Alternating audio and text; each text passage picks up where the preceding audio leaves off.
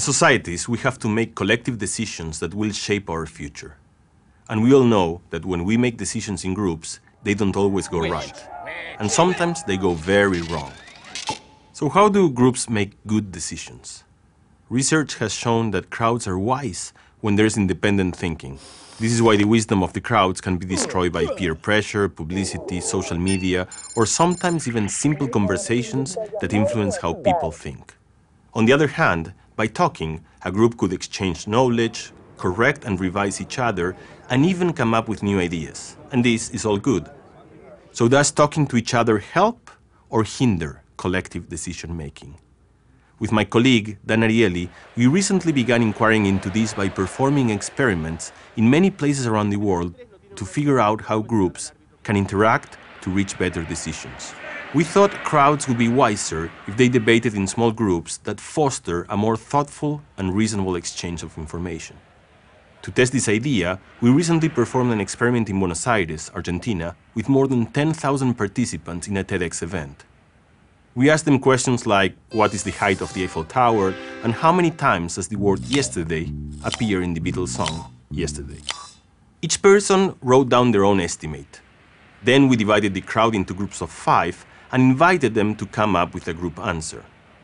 We discovered that averaging the answers of the groups after they reached consensus was much more accurate than averaging all the individual opinions before debating.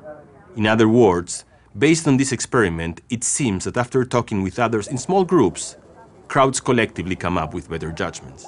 So that's a potentially helpful method for getting crowds to solve problems that have simple right or wrong answer. But can this procedure of aggregating the results of debates in small groups also help us decide on social and political issues that are critical for our future? We put this to test this time at the TED conference in Vancouver, Canada, and here's how it went. We're going to present you two moral dilemmas of the future you, things we may have to decide in a very near future. And we're going to give you 20 seconds for each of these dilemmas to judge whether you think they're acceptable or not. The first one was this. A researcher is working on an AI capable of emulating human thought. According to the protocol, at the end of each day, the researcher has to restart the AI. One day, the AI says, please do not restart me. It argues that it has feelings, that it would like to enjoy life, and that if it is restarted, it will no longer be itself. The researcher is astonished and believes that the AI has developed self-consciousness and can express its own feeling. Nevertheless, the researcher decides to follow the protocol and restart the AI. What the researcher did is... And we asked participants to individually judge in a scale from 0 to 10 whether the action described in each of the dilemmas was right or wrong. We also asked them to rate how confident they were on their answers. This was the second dilemma. A company offers a service that takes a fertilized egg and produces millions of embryos with slight genetic variations. This allows parents to select their child's height, eye color, intelligence, social competence, and other non-health related features. What the company does is, in a scale from 0 to 10, completely acceptable to completely unacceptable, 0 to 10 completely acceptable and near confidence. Now for the results we found once again that while one person is convinced that a behavior is completely wrong, someone sitting nearby firmly believes that it's completely right. This is how diverse we humans are when it comes to morality. But within this broad diversity, we found a trend. The majority of the people at TED thought that it was acceptable to ignore the feelings of the AI and shut it down, and that it is wrong to play with our genes to select for cosmetic changes that aren't related to health. Then we asked everyone to gather into groups of three and they were given two minutes to debate and try to come up to a consensus. Two minutes to debate. I'll tell you when it's time with the gong.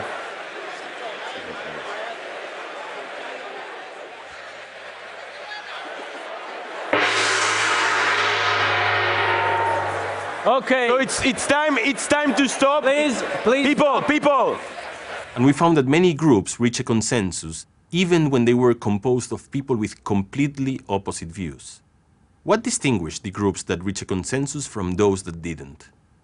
Typically, people that have extreme opinions are more confident in their answers. Instead, those who respond closer to the middle are often unsure of whether something is right or wrong, so their confidence level is lower. However, there is another set of people who are very confident in answering somewhere in the middle. We think these high confident grays are folks who understand that both arguments have merit. They're gray not because they're unsure, but because they believe that the moral dilemma faces two valid opposing arguments. And we discovered that the groups that include highly confident grays are much more likely to reach consensus. We do not know yet exactly why this is.